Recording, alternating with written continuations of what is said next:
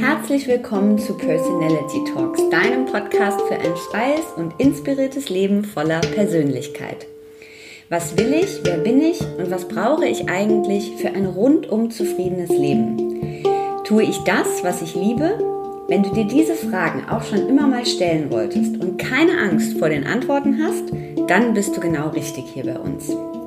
Ich bin Simone, 36 Jahre alt, Yoga- und Meditationslehrerin und habe zusammen mit meiner Freundin Sabine Personality Mac gegründet. Ein Online-Magazin rund um Persönlichkeitsentwicklung, Self-Care, Wellbeing, Wellness und Empowerment.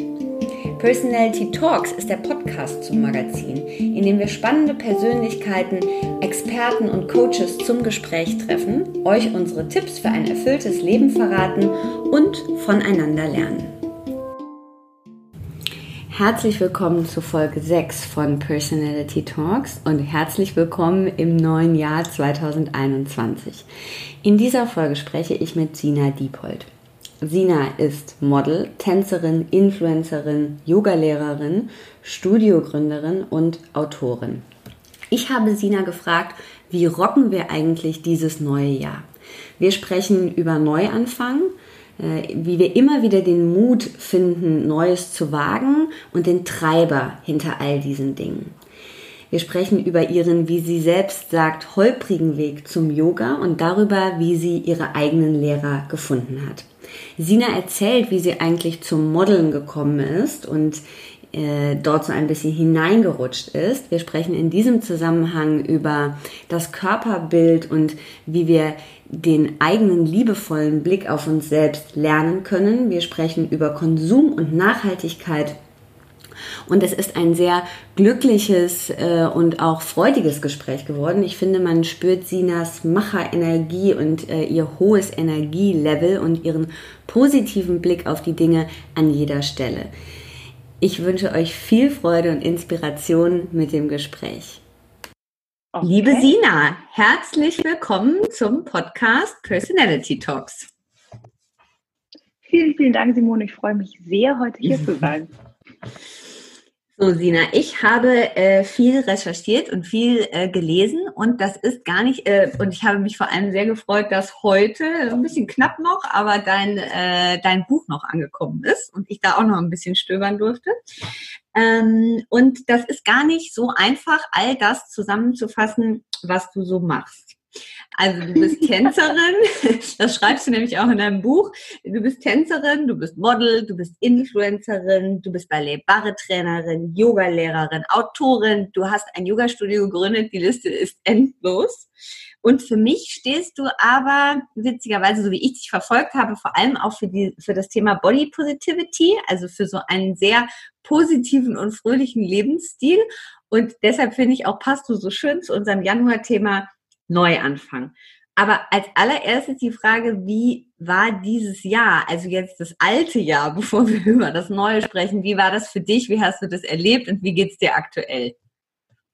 Ähm, ja, also an sich geht es mir tatsächlich sehr gut. Ich muss sagen, ich bin ähm, sehr froh, ich bin auch sehr dankbar. Mir geht's gut, meiner Familie geht's gut. Also ähm, und konnte das Jahr auch echt irgendwie mit so einem, klar, sehr, sehr vorsichtig und irgendwie auch total, ich hatte auch wichtige Existenzängste zwischendurch, weil wir natürlich das Studio zumachen mussten und plötzlich mein Beruf im Endeffekt nicht mehr existiert hat. Also mein Hauptberuf als Yogalehrerin und eben Bartrainerin hat einfach nicht mehr existiert so. Mm, klar sind da krasse Existenzängste hochgekommen und dieses, diese kollektive Angst der Unsicherheit natürlich ist auch über mich sehr drüber geschwappt. Ähm, tatsächlich muss ich aber sagen, dass mir die Yoga-Praxis einen sehr, sehr guten, nahrhaften Boden gegeben hat, sowas einzuordnen und mich nicht komplett aus meiner Mitte rauszuholen. Also dann zu sagen, hey, du bist immer noch in Deutschland, du bist immer noch irgendwie in einem sehr sicheren System, ähm, auch wenn da jetzt irgendwie viel los ist, you're okay. Und ähm, dann das anzuwenden auf mein Leben, dass ich so ein bisschen klar bleibe. Mhm. ähm, und tatsächlich konnten wir auch mit dem Studio äh, sehr wachsen in der Zeit, weil wir uns umorientiert haben, weil wir offen geblieben sind. Wir sind natürlich auch irgendwie sehr jung, dynamisch. Ähm, uns gibt es noch nicht so lange, also es gibt noch nicht so feste Strukturen. Und ja, konnten da wirklich krass viel mitnehmen. Ich habe sogar, wir haben sogar geschafft, ein ganzes Teacher Training, Yoga Teacher Training während der Pandemie jetzt ähm, ja, halten zu können. Ähm, natürlich ein bisschen alternativ als ursprünglich gedacht. Und insgesamt geht es mir gut. Ich bin jetzt auch, ähm, bin jetzt auch, bin sehr wohlgesonnen dem letzten Jahr. Also, weil Leid passiert ja immer. Ähm, und, und Herausforderungen, aber ich fand, es war wahnsinnig spannend, was man hätte lernen können aus dem Jahr oder lernen kann. Und bin da sehr dankbar, dass äh, ja ich da sozusagen in so einem sehr sicheren Ort gebettet war und bin. Und mhm. deswegen geht es mir an sich total gut. Ähm, und kann auch so, ich habe ein bisschen einen kleinen Introvert in mir ab und zu, ich habe so einen Anteil der nicht so auf Menschen, große Menschengruppen, un, unsortierte Menschengruppen stehe ich nicht so. Mhm. also Yoga-Events mit tausenden von Menschen liebe ich, wenn ich meine Rolle habe, aber als private Sina bin ich nicht gerne in Clubs oder Bars und solche Sachen. Deswegen war mein Lebensstil vielleicht nicht ganz so beeinträchtigt wie der von vielen anderen. Also das gehört auch immer noch dazu, dass man das vielleicht ähm, dazu sagt, weil wenn ich so ein extrovertierter Mensch bin, der total aufgeht, wenn er irgendwie unter Menschen ist, dann hat das natürlich einen größeren Einschnitt in dem privaten Leben als jetzt jemand wie ich, der sowieso irgendwie viel am Laptop arbeitet, viel irgendwie für sich wurschtelt und dann auch abends gerne ähm, früh ins Bett geht und am liebsten spazieren geht. Das ja aber durchkommt, dass du positiv bist, ne? Also dass du da sehr optimistisch mit umgehst, auch mit dem, was passiert ist. Wenn du, jetzt heißt ja das Magazin, was wir machen, was wir machen, Personality Talks, äh, der Podcast, äh, der Podcast heißt Personality Talks, das Magazin heißt Personality Mac. Wie würdest du deine Persönlichkeit beschreiben? Hm.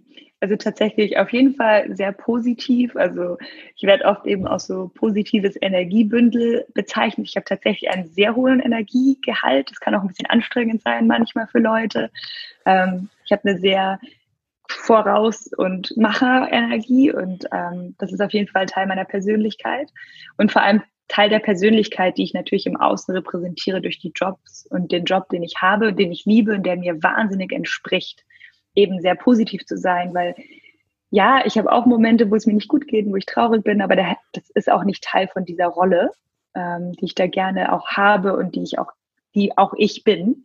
Ich habe aber auch andere Anteile, wie eben so diese bisschen zurückgezogene Seite, mh, hm, wo ich gerne mal so meine Ruhe habe. Ich bin sehr gerne alleine tatsächlich ähm, brauche aber den Wechsel. Und das ist auf jeden Fall auch ein großer Anteil meiner Persönlichkeit. Also einmal dieses Energiebündel und positiv und hauruck und Chaka.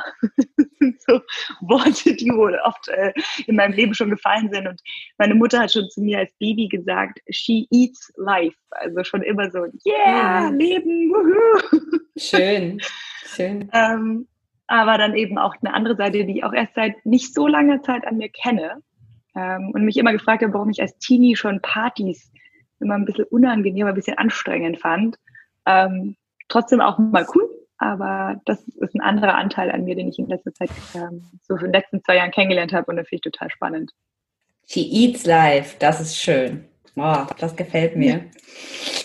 Ähm, was ich ganz spannend finde, ist, das war so eins der ersten Sachen, die ich äh, auch gelesen habe, als ich recherchiert habe, war, du sprichst von drei Beziehungen. Es steht auf deiner Website, die wir pflegen sollten. Das ist die zu uns selbst, die zu anderen und die zur Natur. Wie setzt du das für dich um? Also das ist einmal die absolute Philosophie von unserer Firma Kale and Cake. Also wir haben einmal den Weg der Mitte, deswegen heißen wir sozusagen Grünkohl und Kuchen äh, weil es für uns so die zwei Enden des Spektrums irgendwie so ein bisschen äh, witzig repräsentiert. Und das ist immer so ein bisschen der Mittelweg. Ja, das eine und das andere. Es ist nie nur das eine oder das andere.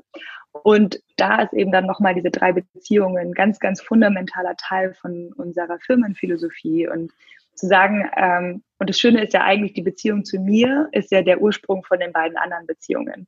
Das heißt zu sagen, okay, wie gehe ich mit mir um, weil das ist die Quelle dessen, wie ich mit anderen umgehe und wie ich auch mit der Natur umgehe. Also bei mir natürlich auch viel mit dieser Thematik Nachhaltigkeit, wie wir ähm, da irgendwie besser mit unserer mit unserem Planeten umgehen können, weil da müssen wir uns wirklich hinterfragen als Menschheit, was wir da eigentlich alles machen, was nicht, das ist nicht normal, wie wir da umgehen.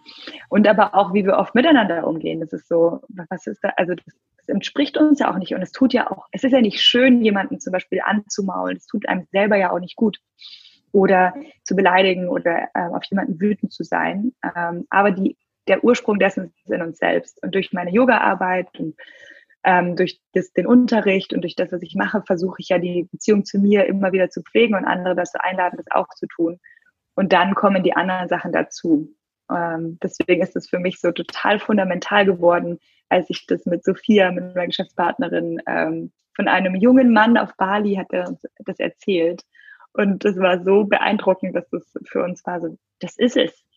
Ähm, sie sind wir nicht die Einzigen, das gibt es tatsächlich äh, mittlerweile, ist mir öfter über den Weg gelaufen, voll schön, weil ich es einfach so eine sehr klare und einfache Möglichkeit finde, sich in der Welt zu orientieren, zu sagen, diese drei Beziehungen sind die wichtigen in meinem Leben, meine Handlungen, Taten und Worte.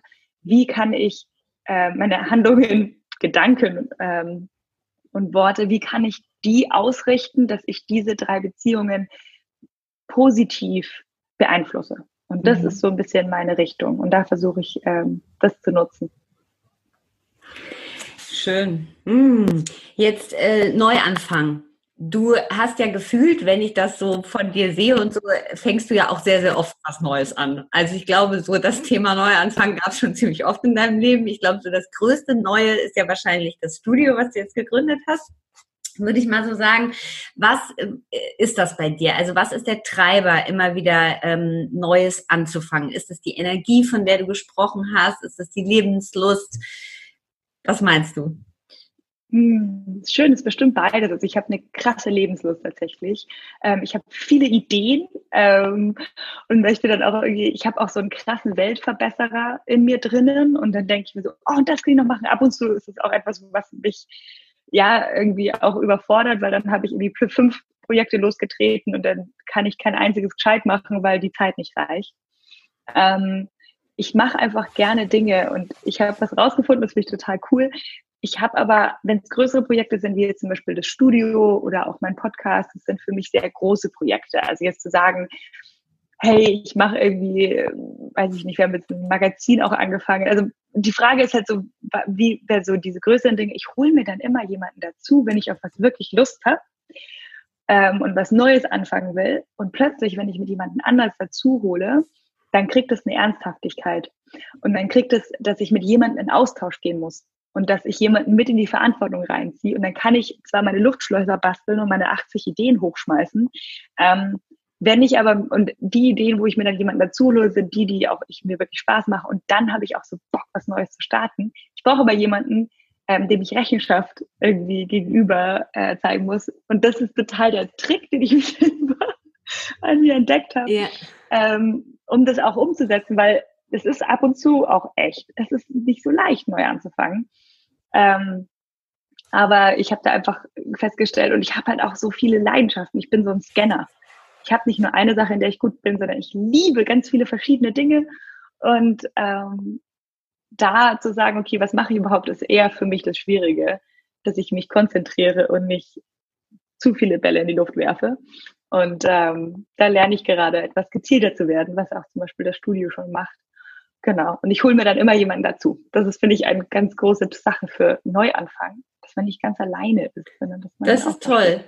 Ja, das kann ich auch teilen. Also für mich fühlt sich das auch anders an, seit ich das mit, äh, seit ich das Magazin mit Sabine zusammen mache. Ich habe vorher ja auch schon so ein bisschen geblockt und so, aber es bekommt eine ganz andere Verbindlichkeit, es hat eine andere Bedeutung, man hat eine andere Auseinandersetzung damit. Ist mir gar nicht so äh, bisher eingefallen zum Thema Neuanfang. Spannend. Ähm, jetzt, wenn wir über das Thema Yoga sprechen. Hm, Tanz war ja, glaube ich, zuerst da bei dir, wenn ich das so richtig gelesen habe. Und wie hat sich dann der Weg zum Yoga hin entwickelt? Erinnerst du das noch? Bestimmt. Ja, total. Ähm, ist nämlich sehr lustig, weil der Yoga-Weg war etwas holprig bei mir. Also ich war da jetzt nicht so, yay, Yoga, sondern ich war eher so, äh, atmen, voll anstrengend und so. Ähm also ich habe eben mein Leben lang schon getanzt und das ist ja so eine Form von sich von innen nach außen zu stülpen. Also ich zeige in meinem Innen, was ich im Außen darstellen möchte. Das ist ja eine darstellerische Kunst und habe immer schon mich einfach wahnsinnig gern bewegt und dynamisch und Stretching fand ich schon immer geil. Ähm, und dann habe ich in meiner Tanzausbildung hatte ich dann Yoga. Ich habe das auch mal so irgendwie mal zwischendurch mal gemacht, aber es hat mir nicht besonders gecatcht, weil es halt nicht so dynamisch, nicht so mit der Musik so ist und so mein Herz nicht so berührt hat. Und dann habe ich das gemacht und dann fand ich es mega nervig, dass ich dabei irgendwie atmen muss. Und eigentlich war es nur eine geile Stretching-Möglichkeit. Weil Flexibilität ist natürlich beim Tanzen sehr, sehr wichtig. Und das war einfach dann, boah, geil, dann kann ich vielleicht den Spagat endlich, den Überspagat, also dass die Beine wieder auf der anderen Seite hochkommen.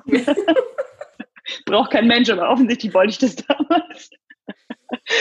ähm, genau, und dann fand ich das total, äh, naja, irgendwie nicht so cool. Und dann hatten wir das aber in der Tanzausbildung und ich habe ja auch Sport studiert, das heißt Körper bewegen. Ich verstehe den Körper so, dass ich die Leute gut bewegen kann, ohne ihnen weh zu tun. Also ich weiß zwar nicht, ob das jetzt, wie das auf Sanskrit hieß zu dem Zeitpunkt, aber zur Not kann ich jemanden schon in so einen herabschauenden Hund reinstellen, ja.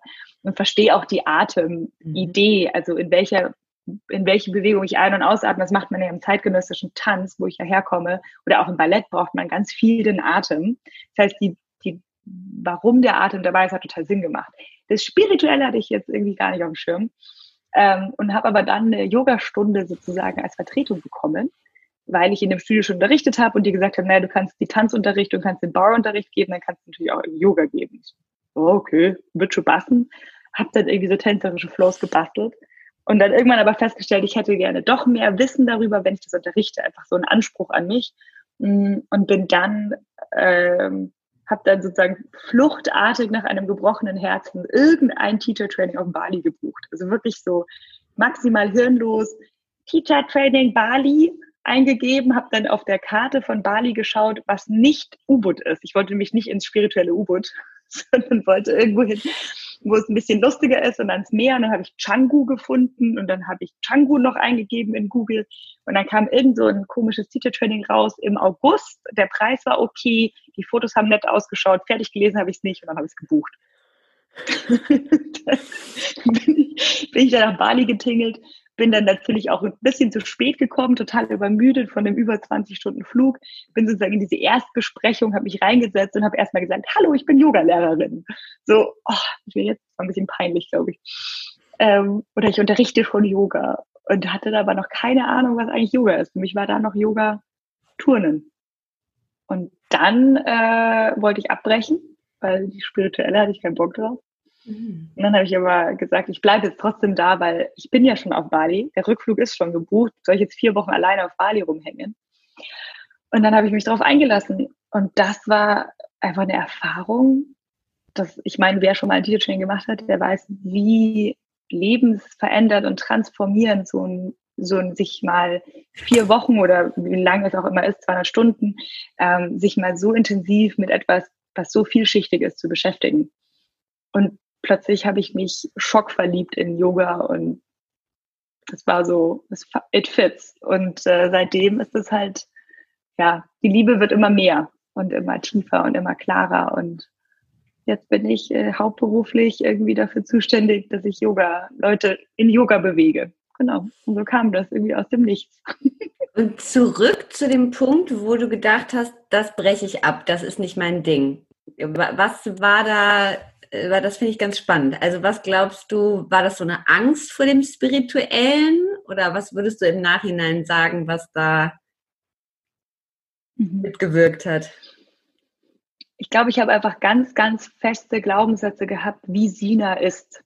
Und einer der Glaubenssätze, Sina ist nicht spirituell. So ein Spirischmarrn brauche ich nicht. Also ich habe, es war bei mir immer eher bezogen auf die katholische Kirche. Ich habe einen totalen Respekt davor, aber ich einfach eine, ich bin in einem sehr feministischen Haushalt aufgewachsen und ähm, stelle dann halt einfach nur die Regeln, die da so aus der katholischen Kirche der Menschen gemachten kommen sehr in Frage und konnte einfach mit dem Wort Gott und diesen ganzen unterdrückenden Regeln aus dem sehr streng christlichen Glauben nicht so viel anfangen. Hatte tatsächlich eine sehr negative Einstellung dazu. Und dann, äh, ja, das war für mich so dieses spirituelle Hokuspokus, irgendwie ein Schmarrn. Das brauche ich nicht. Ich bin total rationaler Typ. Mm, und dann dazu kam noch, dass ich auch so einen Glaubenssatz hatte, so dieses, ähm, ja, dieses so bin ich halt. Ich bin halt einfach ein physischer Mensch. Und dann bin ich in einem Teacher-Training gelandet, was null physisch war. Wir hatten so eineinhalb Stunden so halbschariges Asana in der Früh, wo wir vielleicht einen Sonnengruß gemacht haben ungefähr. Ähm, und dann hatte ich, und das war, und der Rest war halt wirklich sitzen, über Anatomie sprechen, wo ich schon dachte, ich weiß ja schon alles durch mein Studium. Auch sehr äh, lustig, weil das ziemlich spannend ist. Und dann hatte ich noch irgendwie Philosophie, Meditation und lauter so krasse Sachen und plötzlich war der Channel irgendwann offen. Aber es war auf jeden Fall dieses, Sina ist halt nicht so. Und dann plötzlich werde ich damit konfrontiert und dann erstmal zuzumachen. Also so einen festen Glaubenssatz zu haben, dass ich dem gar nicht die Möglichkeit einräume, dass es, dass es anders ist. Und tatsächlich habe ich in diesem Teacher Training das alles aufgebrochen, weil ich dann so hyperspirituell, jetzt im Nachhinein weiß ich, dass es damals jetzt nicht hyperspirituell war, aber mich dann darauf eingelassen habe und Chanten wunderbar fand und plötzlich irgendwie hier das Universum geöffnet habe und Reiki-Sessions gemacht habe und Und gleichzeitig war ich übrigens, es war sehr lustig, es war noch ein Glaubenssatz, der weniger mit dem Abbruch zu tun hat, habe ich immer gesagt, Sina feiert nicht gern oder Sina flirtet nicht viel und so. Und plötzlich war ich dann jeden Abend im Old beim Feiern und habe echt extrem viel getrunken im Teacher-Training. ähm, und habe einfach nur sozusagen nicht von meinen selbst auferlegten Ketten gesprengt. Und das war so dann, warum ich das abbrechen wollte, war, weil das einfach in diesen, nicht in dieses, in diesen, in diese Form gepasst hat. Und es war einfach nur aus Angst, dass ich konfrontiert werde mit etwas, was, wo ich aus meiner Komfortzone gehe. Mm, und Gott sei Dank war ich einfach schon am anderen Ende der Welt und hatte nicht mehr wirklich die Wahl, nachdem ich schon gezahlt hatte. Spannend, ja. dass sich das dann so dadurch aufgelöst hat. Jetzt hat sich das aber ja, jetzt könnte man denken, ja, du hast das, wie du das beschrieben hast, so, du hast das so leichtsinnig gebucht und hast das rausgesucht und hast dann da so ein 200-Stunden-Training gemacht und das war's. Das ist aber ja jetzt schon nicht mehr so. Also wenn man ja so ein bisschen bei dir schaut, du arbeitest ja sehr intensiv mit Simon Park und du hast Lehrer, mit denen du sehr intensiv arbeitest. Wie möchtest du da ein bisschen was zu erzählen? Weil ich glaube, das ist ja für viele, die ein 200-Stunden-Training gemacht haben, auch danach oft so die Frage, wie geht's weiter? Und auch dieser Aspekt, dass wir eben sehr intensiv noch mit einem Lehrer, mit mehreren Lehrern arbeiten, das finde ich irgendwie ganz wichtig und fällt manchmal bei all den Teacher-Trainings und Möglichkeiten, die wir haben, so ein bisschen hinten runter. Ja, das ist auch tatsächlich ja nicht so einfach, weil dann bist du in so einem ja. Teacher-Training mit irgendwie 40 anderen und wie sollst du dann mit dem einen Lehrer irgendwie eine enge Bindung finden? Auf der anderen Seite ist es leichter denn je, über online kann ich von den größten Lehrern überhaupt lernen. Ähm, für mich war ja Simon, also Simon kam ja dann ähm, kurz nach dem Teacher Training zufällig auch in mein Leben. Ähm, und da war es wirklich so, ich war bei ihm in der Stunde, er hat mir von dem, von der Krähen in Handstand ge geholfen mit irgendwie zwei Fingern und dann war so, der ist es. Mhm. von dem will ich lernen. Ähm, und das Gefühl natürlich zu haben, dass jemand so der Lehrer ist, dass man sagt, von dem will ich lernen, das ist natürlich auch ähm, ja gar nicht so einfach. Man sagt ja immer, der Lehrer kommt, wenn man bereit dafür ist. Ähm, aber zum Beispiel sehe ich auch Leute als meine Lehrer, die ich nie direkt hatte, weil sie zum Beispiel die Lehrer von Simon sind oder ich sie online konsumiere. Ähm, aber natürlich das Privileg zu haben und die Möglichkeit zu haben, dass er mittlerweile in München lebt und ich tatsächlich mit ihm einfach One-on-One -on -one habe und neben ihm Teacher-Trainings gebe. Ich meine, Sophia war, und ich waren zwei Mädels in seinem ersten 200-Stunden-Teacher-Training mit über 60 Personen. Mhm. Ähm, und dass das so geworden ist, hätte ich nie gedacht. Aber tatsächlich habe ich das, glaube ich, ähm, das ist ein Teil von, von, von sozusagen diesem danach gehen, was du wirklich liebst und dann zu schauen, wer die Leute sind, die dich weiterbringen können und wer dein Lehrer ist. Wir sehen das vielleicht so romantisch oft, auch wenn man so in so einem 200 Stunden Teacher-Training war oder eben Yoga praktiziert, dass das dann so Guru-mäßig ist, also dass du dann deinen Krishnamacharya hast oder deinen ähm, ja, einfach so eine, so eine, so eine, so eine Figur, die einfach die Yoga-Welt so dargestellt hat, aber vielleicht das, dieses Spektrum, wer dein Lehrer ist, aufmachen. Dass zum Beispiel eine meiner besten und krassesten Yoga-Lehrerinnen war mein Bandscheibenvorfall. Ähm, eine meiner besten, fantastischsten Yoga-Lehrerinnen ist meine Nichte, weil sie einfach sagt, yay, Tante Sina, let's go. okay. Ähm, und dass man einfach auch in diese Eigenverantwortung geht, zu sagen, heutzutage ist es nicht mehr dieses One-on-One -on -One und man hat dieses Privileg, jahrelang mit einem Lehrer so intensiv zu arbeiten, wie es noch die Generation von Simon zum Beispiel eintun ist. Er ist seit 20 Jahre länger im Business, er ist ähm, einiges älter, aber er ist eine ältere Generation als ich und er hatte noch die Zeit, dass er mit seiner Lehrerin oder dass er in New York gelebt hat und so und so viele äh, ja, also zeitlang fast jeden Tag so gleichen Jahre gegangen. Das haben wir alles nicht mehr. Das gibt es nicht mehr, weil das Feld zu aufgesprengt ist. Aber dann in die Eigenverantwortung zu gehen, dass dafür die Zugang. Ich kann jetzt mit Rod Striker ein Teacher-Training machen, hm, der am anderen Ende der Welt, ich kann mit Richard Freeman, einem der bekanntesten Yogalehrer, jeden Tag üben. Ich kann, also dann zu sagen, okay, das, dass dann das meine Lehre sind, ich nehme diese Eigenverantwortung, dieses Self-Study und ich nehme das ernst. Das ist wirklich etwas, was ich will und ähm, das nutzen und nicht sozusagen sagen, naja, ich bin jetzt in so einem festen, ähm, nicht mehr in so einem festen Konstrukt eines Teacher Trainings und der Lehrer, den ich da hatte, der nimmt mich jetzt nicht an die Hand, sondern so, nein, das ist meine Passion, ich muss das lernen, ich will das lernen, wie kann ich mich selbstverantwortlich da tiefer eintauchen? Ah, schöner Aspekt auch mit dieser Selbstverantwortung.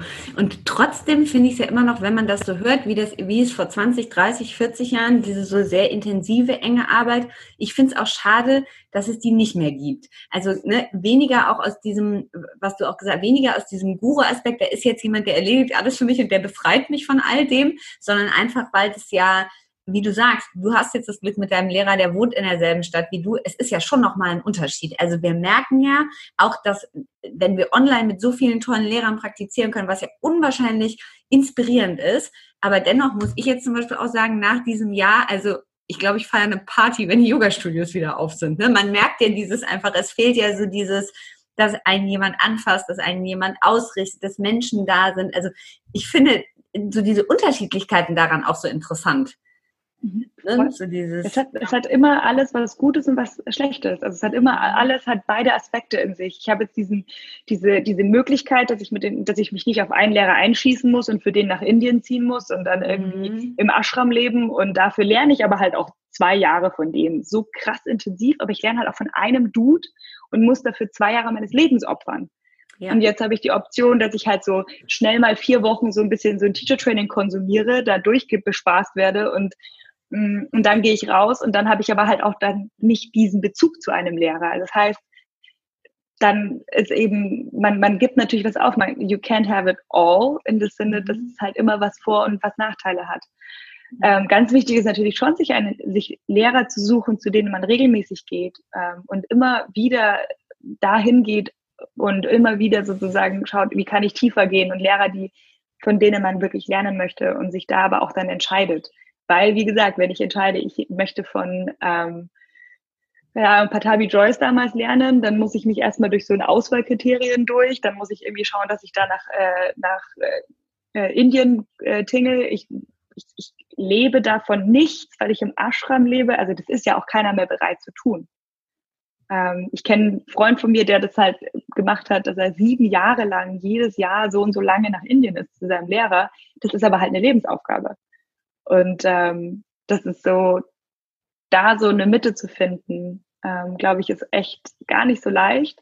Aber eben, ja, zu sagen so, okay, was willst du damit erreichen und warum suchst du den Lehrer und wie kannst du das vertiefen und da einfach dann zu sagen, okay, aber ich habe ich hab viel mehr Möglichkeiten, aber du musst auch vielleicht bereit sein, was Bestimmtes irgendwie aufzugeben, in Anführungsstrichen, wie eben, dass ich sozusagen immer und immer wieder zum gleichen Lehrer gehe oder dass ich länger mich dem hingebe oder ja, aber natürlich dieses Hands-on ist natürlich was, wo wir jetzt alle uns dann wieder drauf freuen, wenn das irgendwann wieder möglich ist. Jetzt, wenn du selbst als Lehrerin mit dem, was du gelernt hast, was ähm, würdest du sagen, was ist dir am wichtigsten, was du in deinen Stunden, in deinen Workshops, in deinen Teacher-Trainings vermitteln willst? Hm, gute Frage, das Wichtigste also als allererstes durch das Gespräch auch kommt hoch dieses always be a student, you're never done. Also du bist niemals fertig. Egal ob es ein Asana ist oder die Praxis oder mit dieser Suche, Suche nach irgendwie Glück selbst. Es ist nie fertig. Das lerne ich immer wieder. Ich hatte so Aha-Momente, wo ich einen Ausfallschritt, mein Leben lang mache ich Ausfallschritte. Also einfach nur Hände auf dem Boden, ein Haxen vorne, einer gestreckt nach hinten. Das mache ich mein ganzes Leben schon. Das ist Teil von meinem Kindertanzen und vom Kinderturnen gewesen. Also dieses Bewegungsmuster habe ich schon acht Trilliarden Mal in meinem Leben gemacht. Ich liebe. Ja. Und dann hatte ich ein Private mit Simon. Und dann hat er mir die Hüfte so ein bisschen hingerichtet und hat gesagt, mach mal den Fuß ein bisschen so und mach mal ein bisschen so. Und das ist halt auch seine krasse Stärke, der ist ja ein totaler Brain. Und dann stehe ich plötzlich in diesem, in diesem Ausfallschritt und es ist eine komplett neue Erfahrung. Und ich dachte mir so, geil, das ist eine coole neue Erfahrung. Und dann jetzt nicht zu sagen, okay, ich habe es immer falsch gemacht, sondern einfach nur so, okay, ich war jetzt ready für eine neue Erfahrung in so was Banalem wie einem Ausfallschritt. Und dann das einfach dafür immer offen und durchlässig zu bleiben, dass es immer eine Reise ist. Und was ich den Leuten krass jetzt auch im letzten Teacher Training ans Herz gelegt habe, ist dieses, wie sequence ich? Können die Leute irgendwelche coolen Sachen nach meiner Yogastunde? Heulen sie? Ist es irgendwas Tiefes? Nehmen sie wirklich was mit? Das ist alles nicht so wichtig, sondern wie kann ich den Raum aufmachen, ähm, ihnen eine Erfahrung zu anzubieten? Einfach mal zum Beispiel die Erfahrung, wie der Atem sich auf deiner Rückseite anfühlt. Die Erfahrung, wie es ist, für eine Sekunde auf deinen Händen zu stehen. Und dass es gar nicht darum geht, können die das alle oder habe ich das klug genug durchgesequenced, bin ich die beliebteste Lehrerin, habe ich die coolsten Follower oder Instagram-Fotos, sondern tatsächlich, wie kann ich den Raum aufmachen und den Menschen eine Erfahrung schenken, sich selbst wieder mehr zu erfahren. Mhm. Und das, glaube ich, neben sich selbst offen bleiben und genau sich selbst diese Erfahrungen zu ermöglichen, indem man offen bleibt und immer ein Schüler ist, das den Raum auch für seine Schüler oder auch wenn man zu Hause natürlich für seine Kinder immer wieder diesen Raum aufmachen oder für seine Familie, dass wir gemeinsam Erfahrungen kreieren in so einem schönen Miteinander. Hm. Was machst du, wenn sich der Raum schließt? Bei dir selbst vielleicht gibt es das überhaupt? Oder wenn du merkst, da ist auch äh, vielleicht in der Klasse oder in so einem äh, Training, was ja total normal ist, du hast ja selber auch erlebt, dass mal so eine Abwehr da ist. Wie gehst du damit um? Es hat nichts mit unbedingt mit einem, es hatte nichts mit einem selbst zu tun. Dass ich ja da sozusagen in dem Training war und erstmal zugemacht habe, hatte ja nichts damit zu tun, wer die Lehrer waren, weil die kannte ich zu dem Zeitpunkt noch nicht. Das hatte ja nur was mit mir zu tun. Also erstmal das nicht persönlich zu nehmen und da dann wieder zu sagen, okay, weißt du was, es ist auch okay, dass du jetzt vielleicht gerade keinen Bock drauf hast. Ähm, oder dass du jetzt gerade da nicht offen dafür bist. Also das auch einfach zulassen. Und wenn ich es an mir selber merke, ich habe Gott sei Dank auch vielleicht mal Freunde oder Leute, die um einen herum sich da mal wieder, deswegen braucht man Lehrer. Ja? Braucht man immer wieder Lehrer um sich herum, aber wer ist der Lehrer? Das ist die große Frage. Ähm, der dann immer, der, wo man dann sich erkennt, dass man irgendwie plötzlich einen festen Glaubenssatz hat. Und dann hat man dauernd wieder, ist total witzig, ich erkenne das ja dann dauernd wieder an mir, dass ich wieder so ein festes Bild habe, wer Sina ist.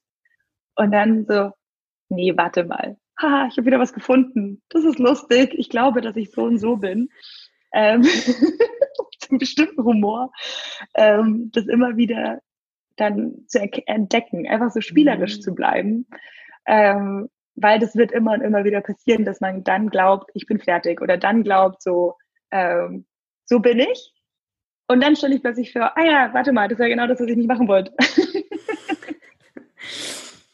Also da immer wieder so ein bisschen auf die Reise zu gehen, auch nach innen zu gucken und zu schauen, was, was ist da und okay. Äh, so, Kale und Cake. Hast du eben schon erklärt. Da kommt alles in Balance, da kommt alles zusammen, da vereinen sich so diese zwei Dinge. Ähm, und das ist ja Neuland, Neuanfang. Wie, äh, also du hast erzählt, wie es sich ergeben hat, wie es dazu gekommen ist. Wie fühlt es sich jetzt an? Mhm.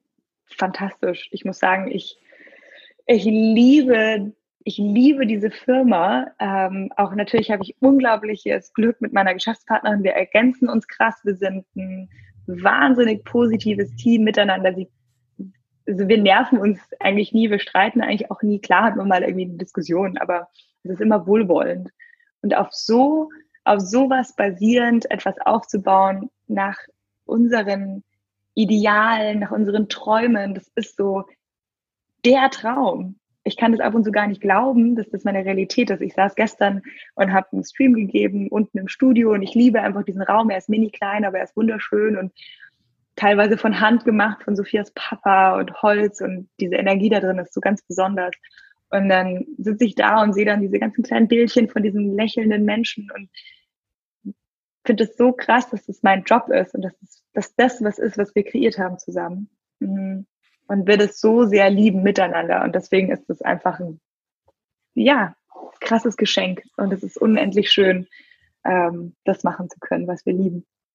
Und du hast dich, da gehört ja auch eine ganze Portion Mut dazu, weil man muss ja sagen, du tust das ja auch in einer Stadt, die jetzt, wo man jetzt nicht sagen könnte, da gibt es noch nicht viel Yoga und vor allem gibt es da ja wirklich auch, ne, muss man ja auch sagen, also da gibt es ja extrem viele, sehr, sehr gute, sehr, sehr erfahrene Lehrer. Das wäre jetzt zum Beispiel, also das wäre jetzt zum Beispiel was, was mir schon so ein bisschen auch, ja, Angst, weiß ich nicht, aber ich hätte da so ein Hindernis verspürt. Hast du das auch und hast du dann einfach gesagt, scheißegal machen oder hast du das gar nicht? doch, doch, habe ich voll. Also da bin ich auch da gesessen, dachte so, hm, es gibt schon so viele Yoga-Studios, es gibt so viele bekannte Lehrer hier bei uns in München ähm, und auch Leute, die einfach viel erfahrener sind und viel länger das schon machen. Ähm, aber tatsächlich war für uns zu sagen, so, was, was ist die Option? Also die Option, es nicht zu machen, ist keine Option. Haben wir einfach gesagt, so, probieren können wir es. Worst-Case-Szenario ist, dass es halt nicht klappt.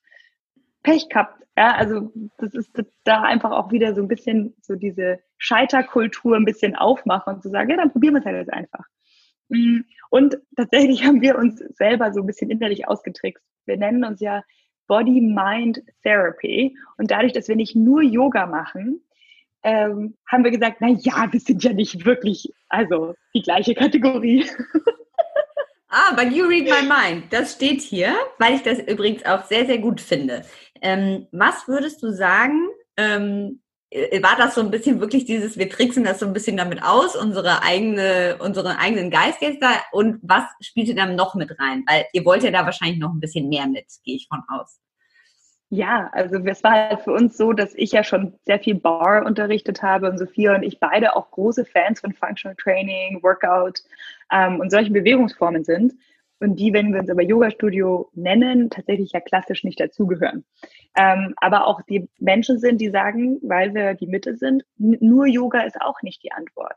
Ja, ich habe unter anderem äh, mit meinem Bandscheibenvorfall ge gemerkt, dass einfach ein, eine Bewegungsform, also das Upper Body Pull, also die Oberkörper-Ziehbewegung, ja im Yoga komplett fehlt. Also das bisschen, bisschen Shalabhasana, das ist ja, äh, kann man ja nicht irgendwie gegen die ganzen Push-Bewegungen ähm, stellen und haben dann gesagt, naja, wir wollen das ja aber alles, was wir lieben, integrieren. Dann sind wir aber technisch gesehen kein Yoga-Studio. Und wollten wir irgendwie auch nicht sein, weil das gleich wieder so in so eine Schublade rein ist. Aber das Problem ist halt natürlich, niemand sucht nach Body-Mind-Therapy. aber oh, ich würde da ja, suchen. Ich finde es gut. ähm, und der Gedanke dahinter ist auch so sehr dieser yogische Gedanke, dass Body-Mind-Therapy. Therapy ist ja sowas, das möchte dich ja zurück in dein Potenzial bringen und nicht optimieren, sondern du hast was erlebt, das hat dich dazu gebracht, so und so zu denken. Du hast was erfahren, du hast was mitbekommen, irgendwelche Synapsen schalten nicht so, wie sie schalten sollen, whatever. Ähm, es gibt ja, also und Therapie heißt, ich bringe dich zurück zu deinem ursprünglichen, ich bringe dich wieder zurück in diesen Heilungsraum. Ähm, und das war die Idee dahinter, dass wir halt eine, dass wir eben eher therapeutisch sind. Tatsächlich ist auch der Raum, in dem wir unser Studio haben, war vorher eine Therapie. Also das war auch sozusagen, der Raum davor war schon ein Heilungsraum, was man auch merkt, finde ich, energetisch. Ähm, und dann haben wir eben gesagt, irgendwie Body-Mind-Therapy, weil das so ein bisschen offenerer Begriff ist. Und das hat uns so gefallen, dass wir gesagt haben, so nennen wir uns. Brauchen wir das in der Yoga-Welt ein bisschen mehr, dass wir ein bisschen mehr mischen dürfen? Also mischen im Sinne von äh, Functional Training, Barre, Ballett, was eher sozusagen alles miteinander kombiniert. Weil es gibt ja schon auch die Sicht darauf, hier ist Yoga and that's it und nichts anderes. Also ich weiß zum Beispiel, ich hab, bin während meinem Teacher Training auch sehr viel gelaufen damals. Äh, und das war gar nicht so, das war nicht so gewünscht, beziehungsweise, also, ne, so. Und das ist ja in den USA zum Beispiel ist es ja ganz anders. Also da ist ja, da ist mir das das erste Mal begegnet, dass es auch so gemischt wurde. Und in Deutschland sind wir da ja aber schon noch so ein bisschen, oder? Äh, dass es schon noch oft sehr ein bisschen strikter auch gesehen wird und so. Ja, ich finde es total interessant, weil ich bin auch auf beiden Seiten bin auf der einen Seite, dass ich sage, ähm, ich finde es voll wichtig, dass man sich verschieden bewegt und nur mhm. Yoga ist nicht die Antwort. Ja? Also einfach nur, wenn man sich eben physiologisch, anatomisch den Körper anschaut, fehlt einfach ein Hauptbewegungsmuster und das ist das Hauptbewegungsmuster, das uns allen grundsätzlich fehlt von unserer T-Rex äh, Laptop-Haltung. Ja, dass die Schultern mhm. mal nach hinten unten kommen und da eben Rückbeugen zu machen, reicht nicht, um wirklich mal diese Muskeln in der Rückseite so zu beanspruchen, wie sie vielleicht mal beansprucht werden sollten. Mhm. Oder auch mal so ein High Impact zu machen, weil es ist super wichtig, dass da mal so richtig durchgespült wird mit so ein bisschen Cardio vielleicht. Mhm. Aber das ist auch eine Möglichkeit, aber dass es auch die andere Richtung gibt, dass das so verwässert wird und plötzlich werden Dinge Yoga genannt, die dafür da sind, dir einen geilen Arsch zu machen. Und dann sage ich so, das kann Yoga zur Not schon, aber das ist nicht Yoga. Ja, du kannst Yoga-inspired Workout machen. Ja, dann, dann ist da so eine, ich habe das sozusagen anerkannt, dass es an sich kein Yoga ist, sondern es ist mhm. Yoga-inspired, weil vielleicht von den Bewegungen und dass man Atem mehr reinbringt. Ich finde, es sollte, man kann Dinge dann brechen, wenn man sie versteht. Ja, Picasso hat auch erst sein Handwerk gelernt und dann hat er es gebrochen. Mhm. Ähm, und ich finde das ähnlich, wenn ich sowas nutze wie Yoga und dann daraus aber irgendwie ein äh, California Booty Yoga Workout mache, dann fände ich es einfach wichtig, dass ich vielleicht erstmal verstehe, woher kommt und wie kann ich äh, die Tradition ehren, aber trotzdem irgendwie offen bleiben, dass diese Tradition sich auch verändert, weil das wir Vinyasa jetzt haben, was die Leute so lieben und was die ganze Welt äh, mittlerweile macht, vor allem die westliche Welt, dass wir überhaupt so viel Yoga machen, ist, weil Dinge sich verändert haben. Von zwei Männer in Unterhose stehen sich gegenüber und machen Asana, eigentlich nur um Erleuchtung zu finden und ein bisschen über den Boden zu schweben, zu ähm, hunderte von Menschen machen vor ihren Laptops Yoga und in ihren geilen Lululemons und fühlen sich aber besser. Das heißt, es ist total wichtig, dass wir offen bleiben für diese Veränderung, aber dass wir uns auch immer noch klar sind, wann wir es instrumentalisieren und wann wir uns so davon wegbewegen, was es eigentlich mal sein sollte, dass man auch so ein Ticken kritisch bleibt.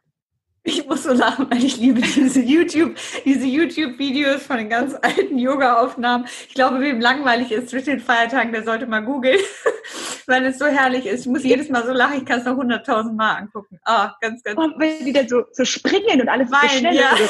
mit, diesen weiten, mit diesen weißen Unterhosen, oh mein Gott. Aber was rausgekommen ist, und das finde ich gut, also da ist ein da ist ein äh, Weg da oder da ist auch eine Begründung dafür da, warum du das verbindest. Und du schreibst es ja auch in deinem Buch. Also genauso wie diese Oberflächlichkeit des Modelns oder aus Social Media raus, aus der Fitness raus, das im Balance mit diesen anderen Sachen, die sozusagen wichtig sind, zu bringen. Ähm, eine Sache noch zu der Yoga-Studio-Geschichte, weil ich das ganz spannend und ganz positiv auch fand. Ähm, und das auch so ein bisschen daran anschließt, wie du dich auf das neue Jahr vorbereitest. Ihr schließt ganz bewusst das Studio bis zum 6.1. Practice what you preach, habt ihr geschrieben. Erzähl mal ein bisschen was dazu.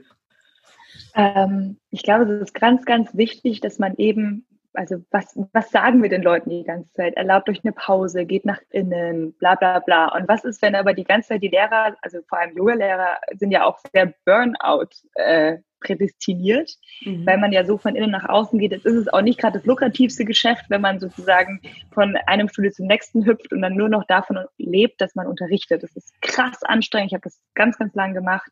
Ähm, mit deinen süßen 40 Euro pro Stunde, wo noch keine Steuer bezahlt ist, keine Anfahrt und ähm, ja, da jetzt noch nichts und irgendwie vielleicht auch noch irgendwelche Mehrwertsteuer davon zahlen musst oder keine Ahnung. Also und dann ähm, sollst du dann davon leben ist sehr schwierig. Aber ähm, zu sagen, okay, was kann ich für ein Leben kreieren, dass ich authentisch das auch wirklich nach außen trage, was ich den anderen Leuten sage, weil dann ist es nicht mehr authentisch. Wenn ich ganz gesagt sage, mach Pause, mach Pause und dann bin ich kurz vorm Burnout. Und das war auch unser Gedanke. Sophie und ich haben versuchen immer wieder sehr zu reflektieren. Sie ist da sehr viel besser. Ich bin da ein bisschen panischer mit so zumachen und Pause machen weil ich tatsächlich mir schwerfällt. Ich preache es, weil ich es hören muss. Mhm.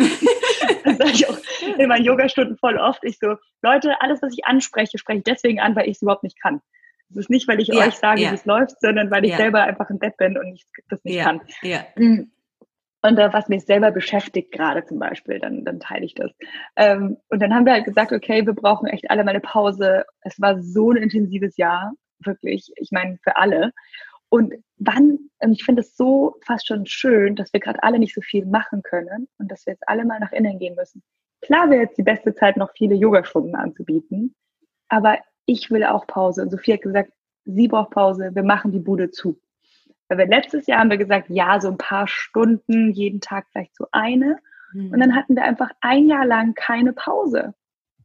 Und das entspricht nicht dem, was wir leben oder was wir zeigen wollen oder was authentisch für uns ist. Und deswegen haben wir gesagt, weißt du was, wir machen die Bude für zwei Wochen zu. Ähm, dann die Leute finden sicher noch 78 andere Wege, Yoga zu machen und wir können aber dann wieder aufgeladen weitergehen.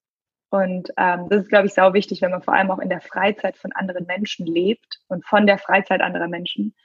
Ähm, und grundsätzlich, wenn man etwas sozusagen nach außen trägt, dass man das authentisch für sich selbst auch lebt, weil irgendwann ist es dann nicht mehr echt. Und man muss natürlich auch irgendwie mutige Vorreiter sein, weil wenn wir es nicht machen, warum, warum sollten es dann unser Team machen? Warum sollte es dann unsere Lehrer machen? Warum sollte sich es dann unsere Schüler erlauben, wenn wir die ganze Zeit weiter hasseln? Also auch so eine Art Vorbildfunktion im Moment, zu sagen, mhm. es ist übrigens okay, wenn man zwei Wochen mal Pause macht. Ja. Schön. Äh, jetzt will ich mal zu diesem Modeln springen, weil mich das bei dir, also ich finde ja, harter Übergang, harter Cut, aber ich finde, ähm, also ich habe so, als ich das alles so rausgelesen, recherchiert habe und ich kannte ja deine Arbeit, wir haben es eben nochmal gesagt, wir haben schon mal äh, eine Influencer-Kooperation auch zusammen gemacht. Ich glaube ja, wenn, ähm, wenn alle Models so aussehen würden wie du, dann hätten wir ein besseres Frauenbild. Du hast ja einen sehr, äh, du hast ja einen wunderschönen Körper, du hast dazu eine sehr positive Ausstrahlung, du schreibst aber ja selbst, deshalb hoffe ich, darf ich das auch so sagen, du fällst ja nicht in dieses klassische Ideal der Modelmaße, die wir jetzt alle so vor Augen haben. Und du hast auf Instagram geschrieben, das fand ich sehr schön, ich entscheide mich hiermit für einen gesunden Körper, der mich voller Energie durch den Tag trägt, mir alles ermöglicht, was ich mir vornehme und werde trotz meiner 1,68 Meter, Oberschenkeldurchmessern von 58 Zentimetern und circa 60 Kilo immer wieder als Sportmodel gebucht. Auf eine Welt voller unterschiedlicher Körper, Menschen und Schönheitsidealen. Am schönsten ist man doch sowieso, wenn man glücklich ist, egal ob zwei Kilo mehr oder weniger Das hat sich sehr schön ja, voll gut, ne? wie hat sich das, also wie hat sich das entwickelt, diese Modelgeschichte? Wie gehst du mit diesen Oberflächlichkeiten, die es ja auch mit sich bringt, davon erzählst du ja auch um? Und wie ist es so, wie du es da geschrieben hast, dass es dir immer so geht in deiner Haut? Hm. Nee, also dass es mir immer so geht, ist tatsächlich einfach eine Reise. Ähm, mhm. Ich hatte auch schon so krasse Selbstzweifel, dass ich jeden Morgen aufgestanden bin und die erste Griff war zu meinem Bauch und wie dick der Bauch ist oder wie ich mich fühle und so. Ähm, oder wie ich halt eben aussehe. Äh, das ist natürlich schon etwas, wo man sich nicht entziehen kann, vor allem wenn man dann irgendwie auch noch in einem, in einem Bereich arbeitet, teilweise, wo man halt nur darauf reduziert wird. Ein Vorteil ist natürlich, ich habe nie Vollzeitmodeln gemacht. Ich habe das immer nebenher gemacht. Ähm, und immer, ich habe natürlich auch in der, in, der, in der Marge von dieser Branche gearbeitet, die ein bisschen lockerer ist. Also ich war ja nie mit der Fashion-Szene, sondern ich war Sport und auch so das Kommerzielle. Also ich habe für irgendwie, keine Ahnung, Käse oder so mal oder für Nivea oder so mal Werbung gemacht. Mhm. Also ähm, nicht sozusagen High Fashion, wo dann eben doch der Körperdruck noch um einiges größer ist. Und ich war auch nie bei so großen Agenturen, wo dieser Druck kommt. In dem Aber Ausmaß. schon Big Fishes. Also es sind ja jetzt keine kleinen, ne? Für Nivea, das ist ja jetzt nicht so. Also du sagst das so, ich habe da mal so ein bisschen für Nivea, das hört sich so an, als hättest du für die äh, Bäckerei um die Ecke was gemacht. Also es ist ja schon, äh, ist, ne? Also kann man ja, schon, also ist schon was, äh, ne? Das ist schon groß. Ich habe tatsächlich echt einige sehr große Jobs gehabt. Also wirklich sehr groß. Ich habe auch für Audi und für VW schon Sachen gemacht und tatsächlich sehr große Namen. Ähm, und deswegen muss ich, musste ich mir selber auch beibringen, dass ich mir erlaube, dass ich, ich habe einfach jahrelang viel vom Modeln auch gelebt. Also mm, und habe das auch sehr, sehr gerne getan. Mittlerweile ist es sehr, sehr geschrumpft, weil es einfach auch nicht mehr so viel Platz in meinem Leben hat. Und ich habe dadurch einfach, glaube ich, viel gelernt, was ich jetzt okay bin damit. Also ich habe äh, ich bin da so ein bisschen reingerutscht. Ich habe tatsächlich, und das ist eigentlich ganz witzig, ich bin da reingerutscht, weil ich habe schon immer gerne so Fotos gemacht. Ich bin ja Tänzerin. Ich bin natürlich auch dadurch narzisstisch veranlagt, wenn man sich die ganze Zeit im Spiegel sieht und immer weiß, wie man ausschaut und so. Also bin da auch ganz, äh, finde das einfach auch total okay. Und habe dann ähm, irgendwann mal so, also einfach immer schon, ich bin fotogen. Ich habe da einfach so ein bisschen, die Kamera mag mein Gesicht, weil ich sehr symmetrisch bin. Und dann habe ich so Foto-Love-Stories gemacht für die Bravo und so richtig, richtig, richtig schrecklich. Ähm, wahnsinnig lustig für Mädchen, Bravo Girl, habe ich so einige von diesen Foto-Love-Stories gemacht. Und dann habe ich tatsächlich ähm, mit einem Fotografen war ich lange zusammen, ähm, der jetzt kein Fotograf ist für so kommerzielle Sachen, sondern eher dokumentarisch. Aber plötzlich hatte ich halt schöne Fotos von mir von einem Professionellen. Ich habe da nie drüber nachgedacht, dass, weil das war ja ähm, auch noch zu einer Zeit, wo es Instagram nicht gab. Ja? gab mal Zeiten ohne. Ähm, da gab es es einfach, oder nicht in dem Ausmaß auf jeden Fall. Ähm, und da ist es ja langsam aufgebrochen, dass andere andere Körpertypen auch mehr an dieses Modeln kommen. Das gab es natürlich schon ein bisschen mehr vorher, aber da war so Kate Moss, dass die so ein Zwerg ist, schon irgendwie aufregend. Mm, und das wurde dann immer mehr aufgebrochen und dann hat sich das ergeben, dass ich irgendwie in so eine Modelagentur reingeflutscht bin. Und ähm, fand es dann, dann habe ich halt auch tatsächlich, mein, mein erster Job war tatsächlich irgendwie einer für Zalando und einer für Puma. Mm, und so hat sich das dann irgendwie von alleine so Snowball und dann wurde das halt immer öfter und hatte dann immer ähm, und bin da zu einer Zeit irgendwie auch in dieses Sportmodeln rein, wo das in München total viel war und ähm, auch in einer coolen Agentur. Und es hat einfach auch so Spaß gemacht, weil ich habe krass coole Menschen kennengelernt, ähm, aber natürlich auch sehr oft sehr unglücklich mit meinem Körper, habe mich krass viel in Frage gestellt, also das war total spannend zu beobachten. Ich habe mich auf so Jobs immer sehr gefreut, aber ähm, ich habe auch einen krassen Druck gespürt jedes Mal davor und habe mir dann aber irgendwann nur nur so Mechanismen angewöhnt, ähm, so dieses, dieses, ich bin dann nicht in die Richtung gegangen zu sagen, okay, ich richte mich positiv auf, sondern ich habe dann so gesagt, ja egal, die haben dich sowieso schon gebucht, die müssen jetzt mit dir klarkommen, ob sie dich fett finden oder nicht. und ich habe aber halt nie ein schlechtes Erlebnis gehabt. Also ich hatte nie das Erlebnis, dass ich das, dass ich das Gefühl bekommen habe, dass ich nicht passe. Das ist alles in meinem Kopf gewesen. Ähm, und das hat dann echt, und dann hat es aber so ein bisschen Höhepunkt gehabt. Ich war dann zweimal für drei Monate mit meinem aktuellen Partner in ähm, Kapstadt. Er modelt mit, also der hat schon davor auch für Freeletics gemodelt ähm, und habe aber ihn dann sozusagen in dieses wirkliche Model-Modeln reingeholt, weil er hat da gearbeitet und hat dann da gemodelt. Dann sind wir tatsächlich nach Kapstadt, um hauptberuflich dort auf Castings zu rennen und ähm, uns ein bisschen albern bei so Castings rumzuhüpfen und dann auf Jobs zu hoffen und den ganzen Tag tatsächlich nichts anderes gemacht. Und das erste Mal habe ich mich wahnsinnig in Selbstzweifel und in fast schon Selbsthass gesuhlt. Also ich habe wirklich, ich konnte nicht mehr aus einem Loch raus, weil dadurch, dass ich nur noch reduziert, reduziert würde auf meinen Körper und dann irgendwie am Strand war und ich tatsächlich einfach ein bisschen kurviger und kleiner bin gegenüber der Norm, die da am Strand rumgelaufen ist. Und dann habe ich so einen durchtrainierten, schönen Mann und in meinem Kopf war immer so, dass die denken, was will er denn mit der? Ist die ein Model oder ist die nur eigentlich Hair und Make-up oder ja, und ähm, da musste ich wirklich an mir arbeiten und zwar mich richtig hinsetzen und zu sagen, okay, wie kann ich das loswerden, weil ich war ganz, also das war richtig schwierig. Und dann sind meine Eltern gekommen und haben mich, äh, haben uns besucht in Kapstadt. Ähm, und das war, glaube ich, so total wichtig, weil die haben mich mal rausgeholt aus diesem, dass ich immer nur an das denke. Also wir haben dann einfach mal andere Sachen wieder gemacht. Und einfach gesagt, so, und jetzt machen wir mal ganz andere Sachen. Du denkst jetzt mal für eine Woche nicht ans Modeln und genießt wieder und bist wieder in deinem Körper und ähm, bist aber auch mal wieder was anderes als nur dein Aussehen. Und das hat total geholfen und ja, dann habe ich so Sachen gemacht, wie dass ich mal bauchfrei in die Yogastunden gegangen bin und mir äh, verboten habe, mich jedes Mal, wenn ich einen bösen Gedanken über mich habe, dann habe ich mich erwischt und so, also wirklich so ähm, mich trainiert. Und da hatte ich ganz viele so negative Gedanken, ähm, aber es ging dann irgendwann besser und es ging dann auch irgendwann weg, so Stück für Stück. Und ich muss auch sagen, ich habe einfach auch tatsächlich so ein Netz um mich herum gespannt an Menschen, die mich positiv bestätigen. Also mein Freund ist da so unfassbar cool, weil er einfach, dem ist, der, der liebt mich einfach so, wie ich bin solange ich glücklich und gesund bin. Wenn ich jetzt irgendwie 30 Kilo zunehmen würde, würde er schon vielleicht irgendwann sagen, so, ähm, hm, können wir vielleicht mal drüber reden. Ähm, und er ist halt einfach, das ist total witzig, er hat einfach so einen, so wie man in einem Magazin sieht, so einen Körper.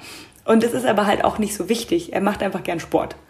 Und diese Akzeptanz und Liebe von ihm dann irgendwann zu verstehen, dass ich die für mich auch haben muss. Ähm, und das habe ich dann so Stück für Stück gelernt und tatsächlich, ähm, ja, hat es eigentlich bis, bis vor, keine Ahnung, einem Jahr noch gebraucht, dass ich das irgendwie checke.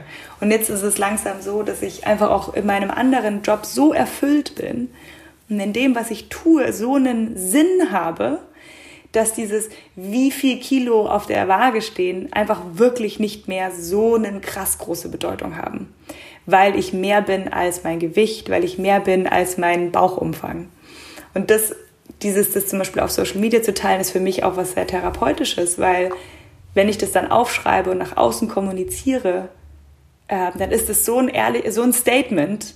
Das ist dann so, dann das ist wie wenn ich jemandem sage, ich werde jetzt jeden Tag gesund essen. Wenn man es jemand anders sagt, dann hat man eben wieder dieses, dass man sich mehr dran halten muss.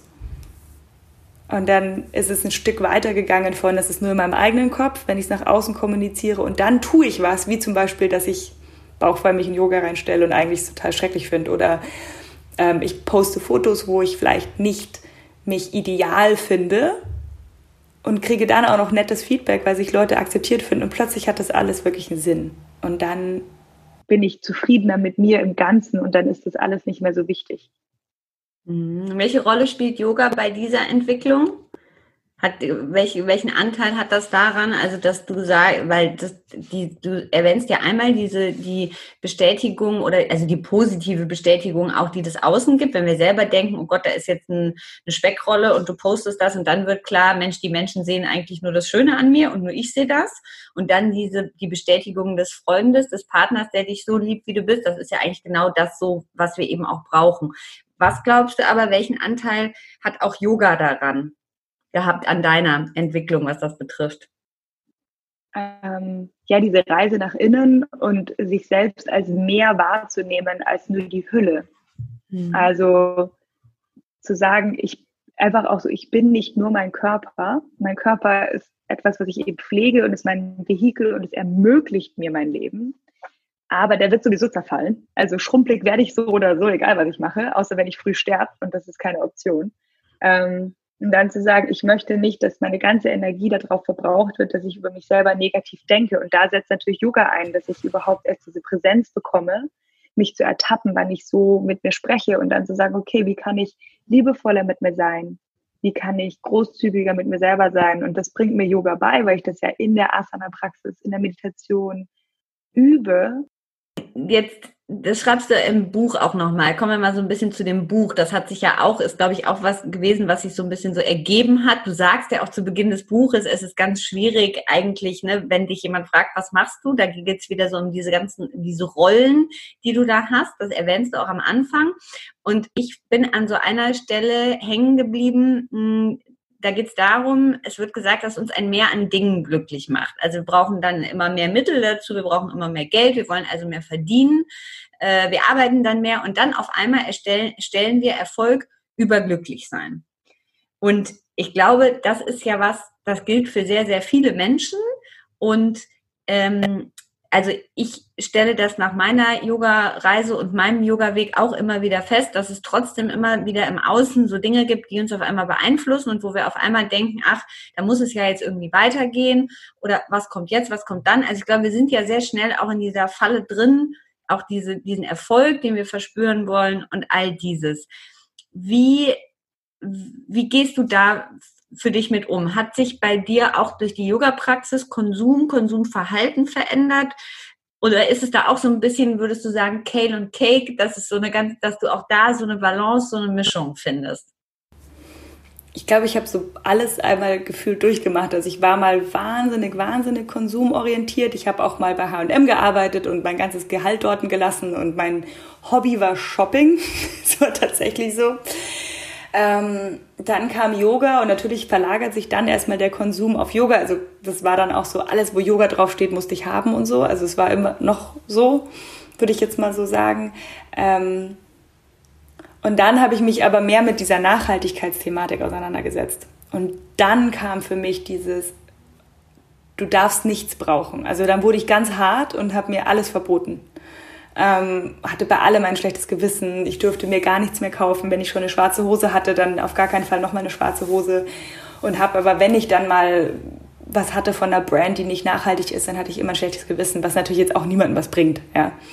Ähm, und da jetzt das wieder aufzubrechen und eben genau so ein natürliches Verhältnis und ein Bewusstsein zu finden, war jetzt so ein bisschen auch ein Thema für mich in den letzten mm, zwei, drei Jahren weil diese Extreme, dieses sich selbst zu verbieten und dann wieder so hart zu werden, ist ja jetzt irgendwie auch nicht die Lösung. Ähm, und ich muss sagen, durch diese innere Reise mit Yoga kann man diese Dinge genießen, die man konsumiert. Also ich habe zum Beispiel letztens mir so Boxen, Musikboxen gekauft und kein, ich hätte ihn nicht gebraucht, ich kann auch ohne, aber es war wirklich was, wo ich gesagt habe, ich habe so Lust, dass ich einen guten Sound in meiner Wohnung habe und in verschiedenen Zimmern Musik habe. Und das habe ich mir richtig gewünscht. Ich weiß aber, dass es mich nicht glücklich macht. Ich weiß, dass dieser Konsum mich nicht glücklich macht im großen Ganzen. Aber ich erfreue mich tatsächlich immer noch jeden Tag daran, wenn ich in der Früh einfach über mein Handy da Musik anmache und in der Früh Musik in meiner Wohnung spielt. Es ist, wenn es mir jetzt jemand wegnimmt, bin ich nicht unglücklich, aber ich erfreue mich daran. Und dieses Bewusstsein, glaube ich, das verändert wahnsinnig viel. Weil ich, wenn ich unbewusst konsumiere, dann konsumiere ich mit dem Glauben, dass es mich glücklich macht. Und dann werde ich immer enttäuscht. Immer. Ähm, und das habe ich tatsächlich durch die Yoga-Praxis ähm, und durch dieses, diesen Yoga-Weg ähm, ja, richtig gelernt. Und auch diese Lust darauf. Ich begebe mich auch nicht mehr so wirklich in so, in so Ecken, weil wenn ich dann irgendwie durch die Kaufenga Zone laufe, falls sie offen hat, dann, dann sehe ich ja plötzlich auch, oh, der Schal ist schön und das will ich haben. Also ich habe auch beschlossen, mich nicht mehr dem so ähm, auszusetzen, weil ich weiß, dass das all diese, dieses animalische Hirn dann hochspringt und ich da auch, ich weiß, dass ich da psychologisch ja auch manipuliert werde. Und das sind sozusagen zwei Sachen. Einmal übe ich, dass ich da immer wieder mich hinterfrage, was macht mich glücklich und ich kann trotzdem konsumieren, aber ich konsumiere mit einem Bewusstsein und mit einer Freude und mit einem mit einer Klarheit. Ich lasse mich nicht verarschen, dass wenn ich jetzt diese Hose habe, dass ich dann plötzlich den Mann fürs Leben habe, weil dann bin ich glücklich. Ist ja fünf, fünf Stufen falsch. Ähm, und aber gleichzeitig entscheide ich auch, dass ich vielleicht mich nicht mehr dem so aussetze, wo ich dann so hart zu mir werden muss, weil dann sagst du, nein, das darfst du nicht. Und letztens bin ich wieder, war ich kurz in der Kaufmangerstraße in der Ecke bei uns in München, weil ich was erledigen musste. Und dann bin ich da zufällig eben sozusagen reingekommen und ähm, dann äh, habe ich, bin ich in den Laden rein, weil ich dann gesagt habe, jetzt bist du mal nicht hart, du hast jetzt mal Bock und dann kaufst du dir vielleicht auch was, ist auch okay, erlaubt dir das. Und dann war ich in diesem Laden und dann kamen diese alten Gefühle hoch, dieses, oh yeah, neue Hose. Und dann irgendwann war ich so, nee, du weißt doch, dass das nichts bringt. Und, so, und dann ist so eine Lust vergangen. Ich hätte es mir erlaubt, aber ich hatte dann doch keine Lust, dann bin ich wieder gegangen. Und es war total das befreiende Gefühl. Das ist ganz interessant, dass man, äh, ich hatte das vor, es ist schon ein bisschen länger her, weil es hatte jetzt nichts mehr auf, aber ich hatte so einen ähnlichen Moment äh, tatsächlich auch ähm, wo ich auch so dieses, ach, ich, gönne mir jetzt was und das ist jetzt total okay und man muss auch nicht immer streng sein und dann gleichzeitig aber dieses, ja, es ist jetzt total nett, aber ich brauche es eigentlich nicht und man es dann so loslassen konnte. Das war wie so ein, als ob sich so ein bisschen sowas gelöst hat. Das fand ich auch ganz spannend. Ja. Es ist vor allem so eine positive Art, damit umzugehen, als jetzt zu sagen, mhm. nein, du gehst ja nicht rein, du darfst nicht, das, ist, das macht dich nicht glücklich, sondern so, mhm. ja, vielleicht wird es mich jetzt auch einfach freuen. Und natürlich konsumiere ich, bin Teil von diesem dieser Welt, ich bin in der westlichen Welt, ich bin jetzt auch nicht mhm. die mit ihren Hanfklamotten im, im Hambacher Forst lebt. Also, mhm. hey, ähm, aber so dieses, wie kann ich ein Bewusstsein reinbringen? Ich habe mir jetzt auch so ein so Headphones gekauft, die so dieses Sound äh, Canceling machen. Und mhm. ich erfreue mich einfach daran. Ich erfreue mich daran und denke mir einfach so, ach, so toll, wenn ich hier reintue und spazieren gehe, dann habe ich das Gefühl, ich bin alleine. Mhm. Geil. Ja, und dieses aber Verstehen sozusagen, ne? Also was macht es mit einem, was ist es? Und es erfüllt mir jetzt nicht äh, irgendwas, es macht mich für einen kurzen Moment vielleicht glücklich und es hilft mir, aber das ist auch okay, das darf es auch, aber es ist kein so ein, ich lege keine so eine Erwartung da rein, ne? Dieses. Ja, es ist nicht die ja. Quelle für mein Glücklichsein. Ja. Ich erfreue ja. mich daran, aber wenn ich jetzt die nicht hätte, dann wäre ich nicht weniger glücklich. Ich kann es mir das Leben leichter machen, aber, und ich kann mich erfreuen, aber ja, mehr ist es nicht. Und dann fand ich noch sehr spannend, weil das auch so ein bisschen mein Thema ist aktuell, äh, das Leben jetzt genießen, frei sein. Und dann schreibst du nämlich im nächsten Satz, also ist auch eine Stelle im Buch, jetzt bloß nicht leichtsinnig sein und die Altersvorsorge kündigen. Wie ist das, wie ist das bei dir? Weil ich bin nämlich auch immer so ein bisschen zwischen diesem, also eigentlich all das machen, was man liebt, was man möchte, was einem Freude macht, was einen so erhält, weil das ist ja auch das irgendwie, was auch ich in den Yoga-Stunden rüberbringen will. Und gleichzeitig äh, sehe ich natürlich am Ende des Monats auch, Mensch, das äh, erfreut mein Herz jetzt so medium gut. Und was ist eigentlich mit der Altersvorsorge? Also wie,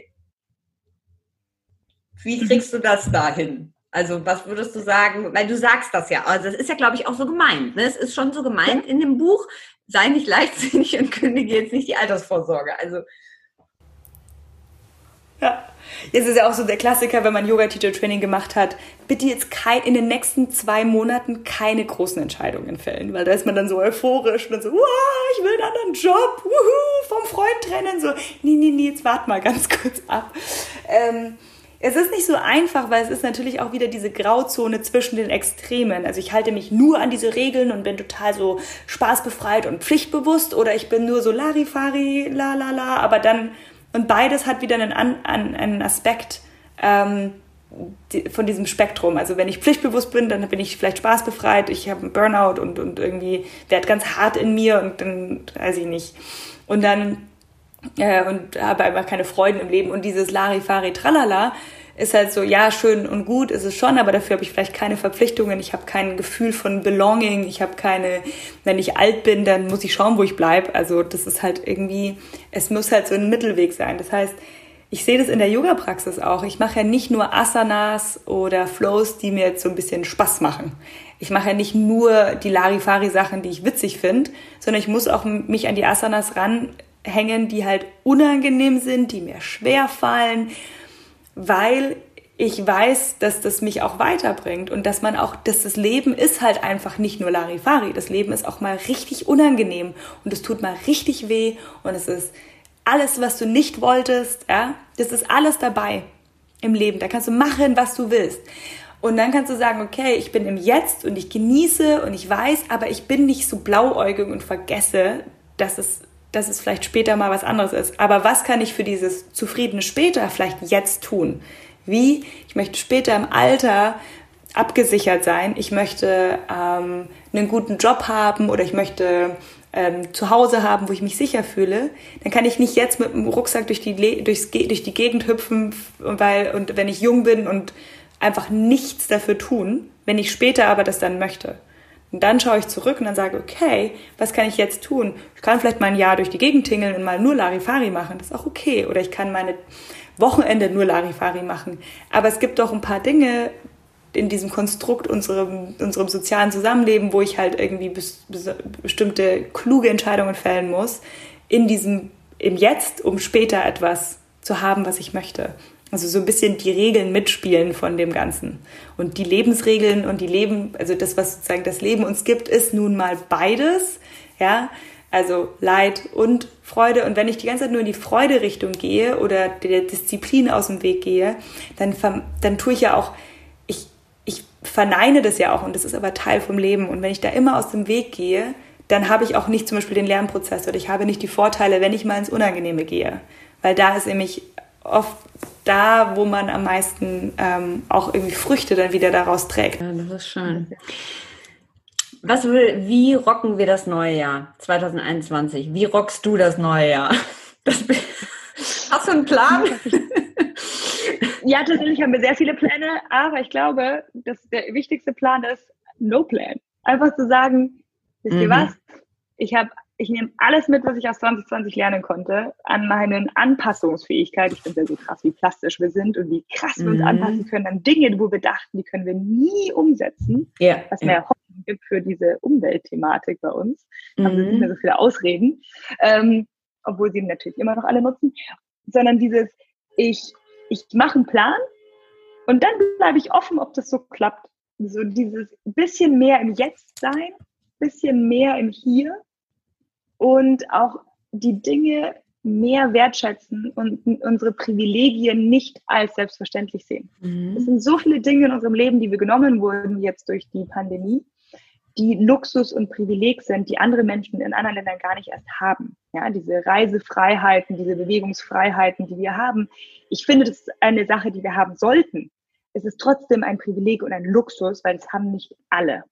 Und dann auf hohem Niveau dann sozusagen rumzujammern, ich habe auch gejammert, so, ich will auf einen Urlaub fahren.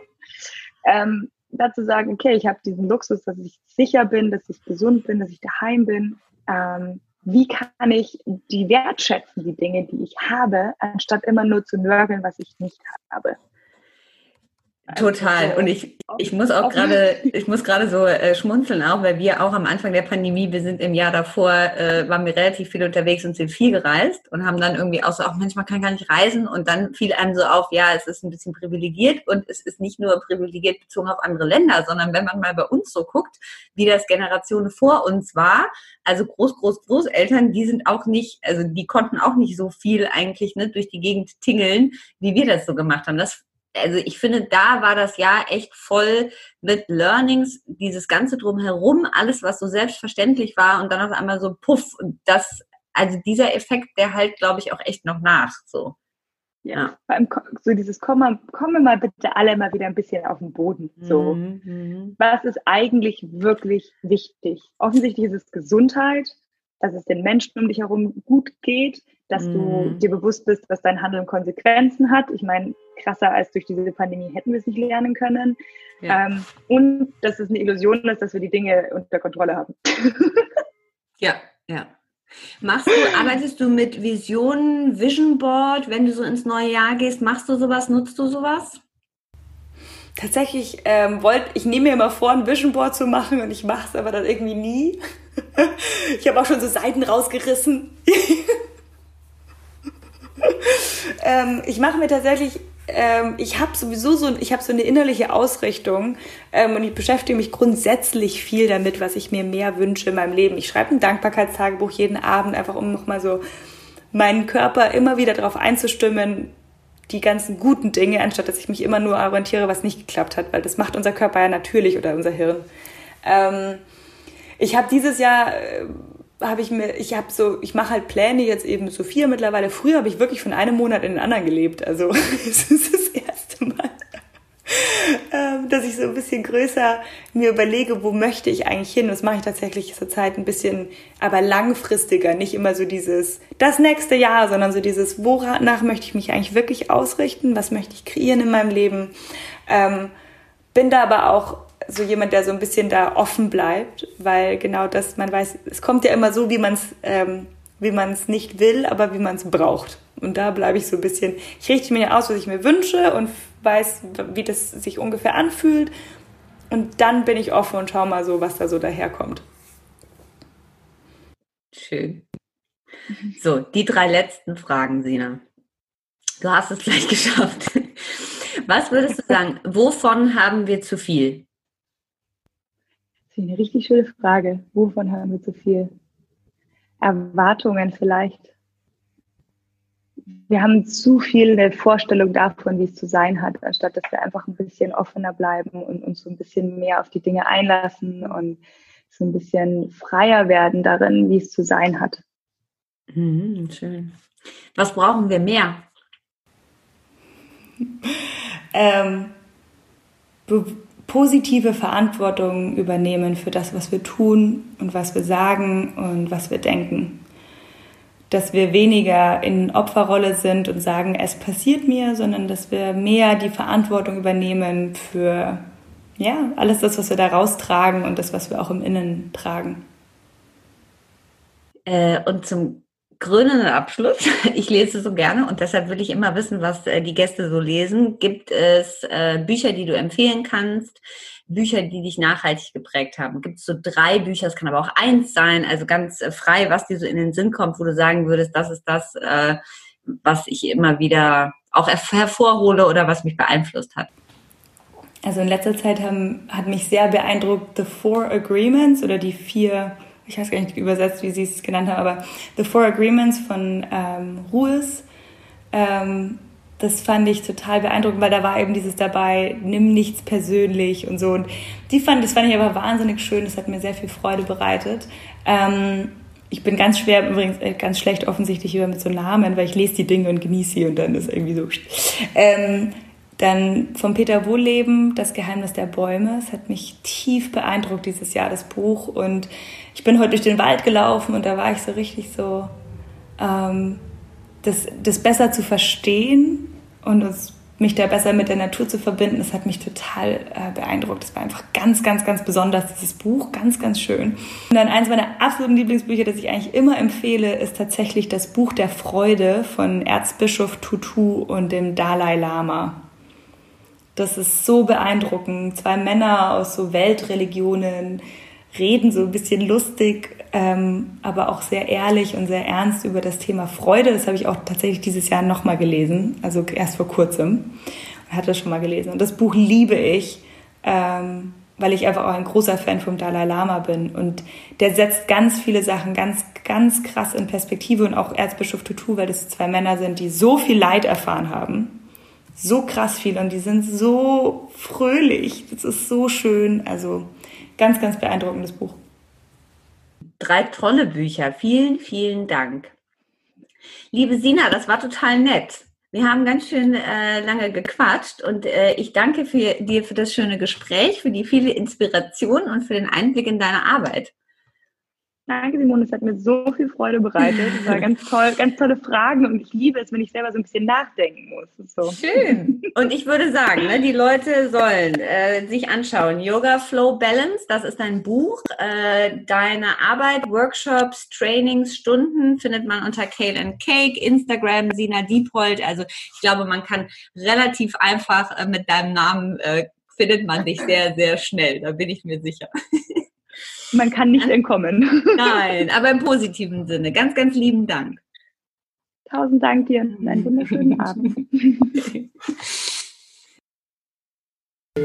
Das war das Gespräch mit Sina Diepold. Ich hoffe, ihr hattet eine gute Zeit äh, mit uns beiden und habt viel Inspiration und Input für verschiedene Themen bekommen. Und ich kann mir vorstellen, dass der ein oder andere durch Sinas Energielevel und Machergeist angesteckt sich vielleicht für die Idee, die da im Kopf rumgeistert, einen Partner oder eine Partnerin in Crime zu suchen. Wir wünschen euch eine gute Zeit und wir freuen uns, wenn wir uns hier im Februar wiederhören mit einem spannenden Thema. Ihr findet den Podcast auf Spotify und auf iTunes. Wir freuen uns sehr, wenn ihr Personality Talks und Personality Mac weiterempfehlt. Und wir freuen uns vor allem, wenn ihr den Podcast auf iTunes bewertet. Alles Liebe und bis bald, eure Simone.